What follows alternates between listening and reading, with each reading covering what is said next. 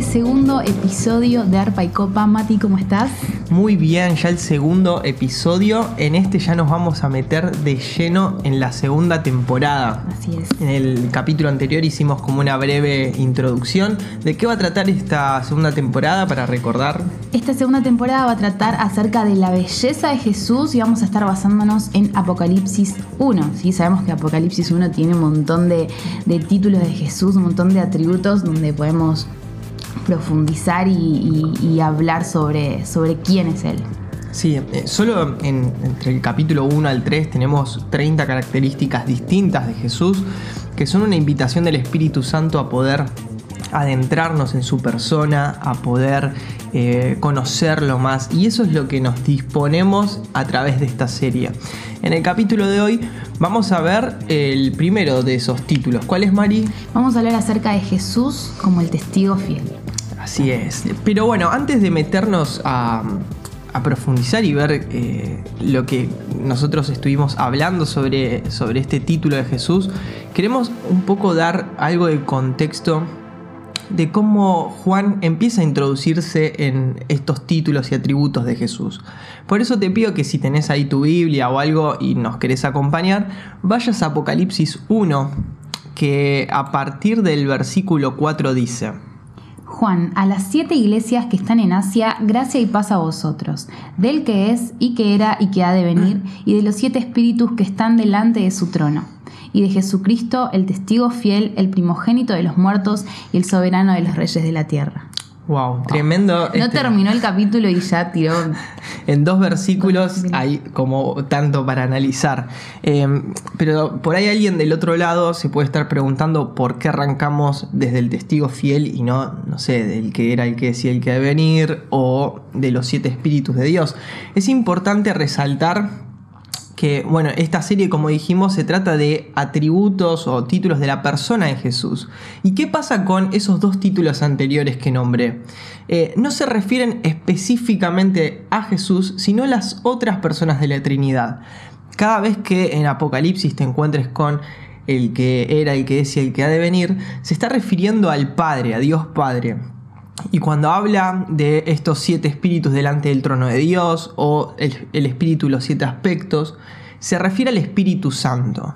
Y después Jesucristo. Es decir, en, en estos dos versículos del comienzo de Apocalipsis, lo que vemos es a cada persona de la Trinidad dejando su firma como diciendo yo estoy detrás de esta carta, ¿no? Diciendo eh, tiene todo mi respaldo y la firma Dios Padre, la firma Jesucristo y la firma el Espíritu Santo. Así que es súper importante y tan profundo ver cuán importante debe ser una carta que está firmada eh, literalmente por los tres. Y ver cómo la Trinidad siempre hace todo junto, ¿no? Desde Wow. eh, Génesis, eh, la creación y hasta Apocalipsis, este mensaje tan importante, ¿no? Es, es cierto, es cierto, hacen todo junto y eh, viendo que el primero de los títulos es del Padre, después aparece esto de los siete espíritus, hablando del Espíritu Santo. Y Jesucristo, Jesús se eh, titula a sí mismo eh, con tres nombres. El primero es el que vamos a ver hoy, es el testigo fiel, después primogénito de los muertos y soberano de los reyes de la tierra. Pero cuando hablamos de Jesús como testigo fiel, ¿qué, es, a, a qué, qué te viene a la mente, Mario? ¿Qué nos puedes decir?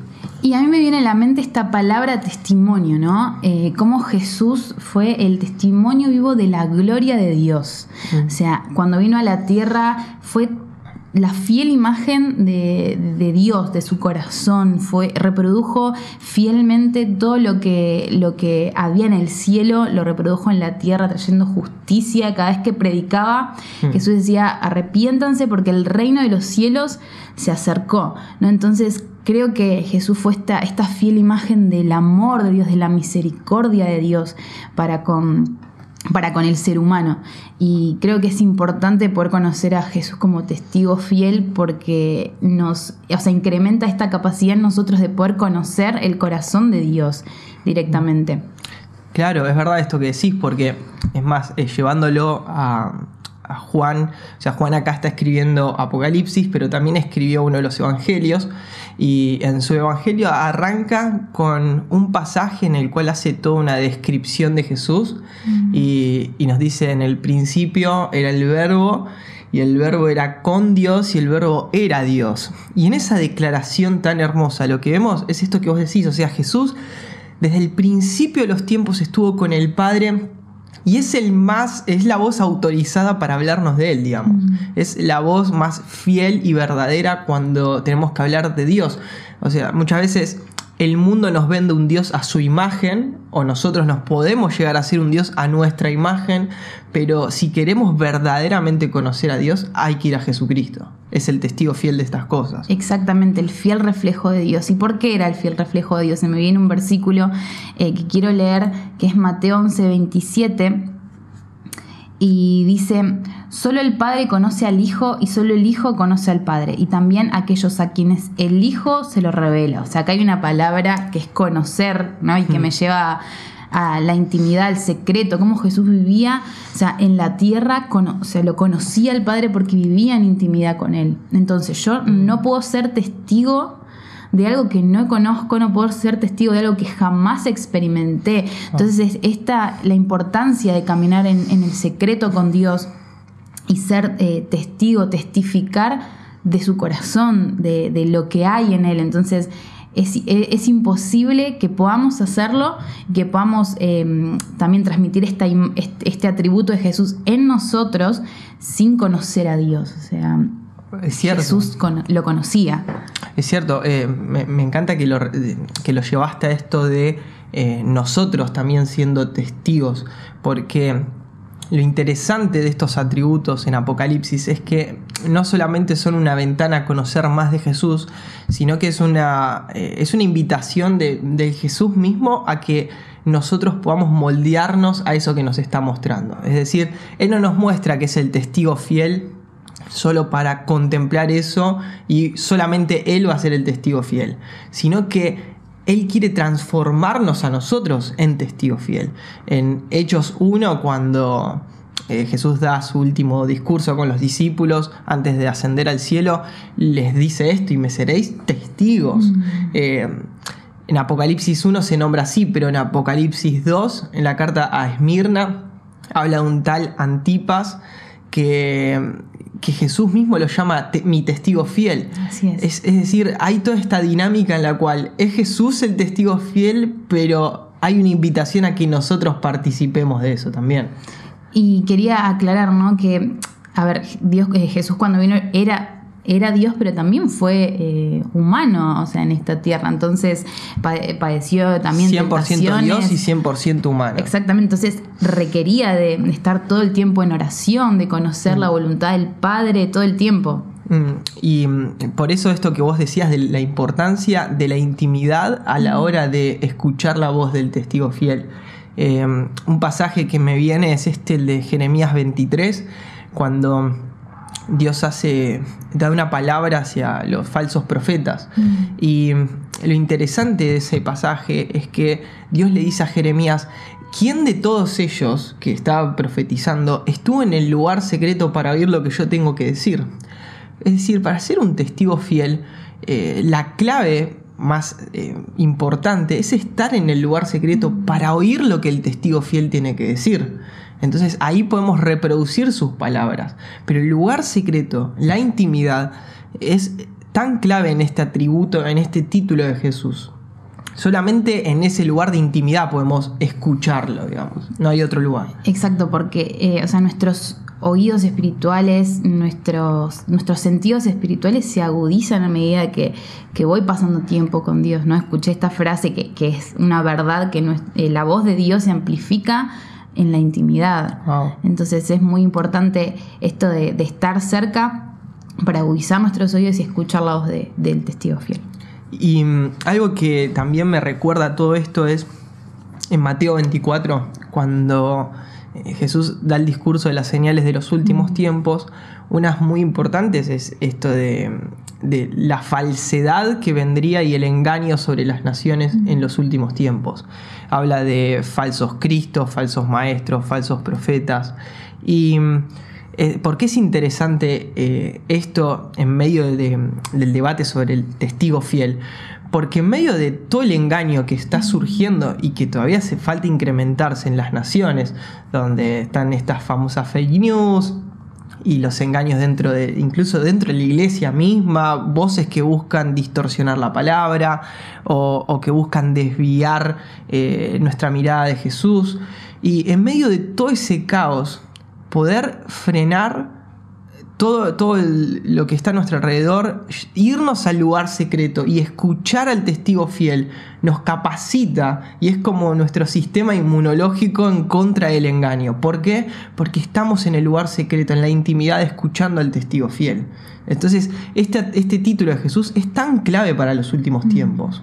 Si esto va a ser eh, vital eh, poder conocer a Jesús eh, bueno, en esta faceta y, y escuchar sus palabras para poder contrarrestar todo lo falso que se va a venir y que va a atacar a la iglesia. O sea, eh, estas personas que se van a levantar van a eh, intentar engañar a una a, a- a los escogidos ¿no? de Dios. Entonces es importante que estemos alertas y, decir, no, necesito conocer más a Jesús. O sea, esto, Mm. cuando conozco lo verdadero, o sea, identifico lo falso Mm. rápidamente.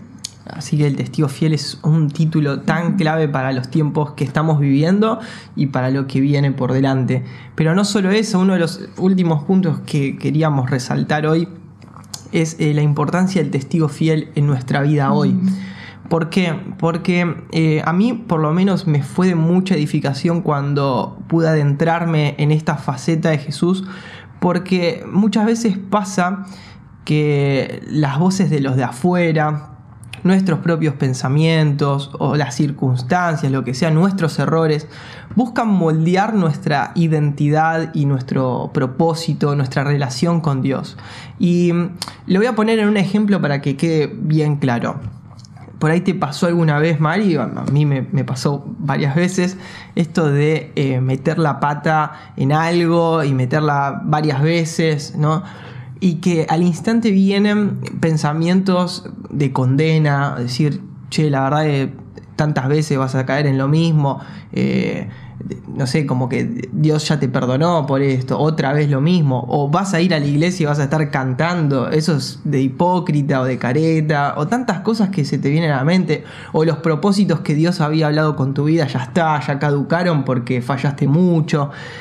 Vienen todos estos pensamientos a querer que atacar y distorsionar nuestra identidad, nuestros propósitos, la relación que tenemos con el Padre, decirnos que no es de la manera que, que- es en realidad. Entonces acá es donde entra la importancia del testigo fiel. ¿Por qué? Porque el testigo fiel es quien nos dice, hey, no escuches eso. Porque sos un hijo amado, yo ya te perdoné, ya pagué por todos tus pecados, yo me llevé eh, toda tu culpa. Los planes que tengo para tu vida son de bien, no de mal. Eh, los propósitos que tengo, el llamamiento sobre tu vida es irrevocable. Yo no, no, no me di por vencido con tu vida. Y así empezamos a oír la voz del testigo fiel. Y el testigo fiel nos dice la verdad sobre nuestra identidad, la verdad sobre quiénes somos, de nuestro propósito. Por eso es tan importante poder poner el oído en el lugar correcto. A veces prestamos atención a voces tan incorrectas.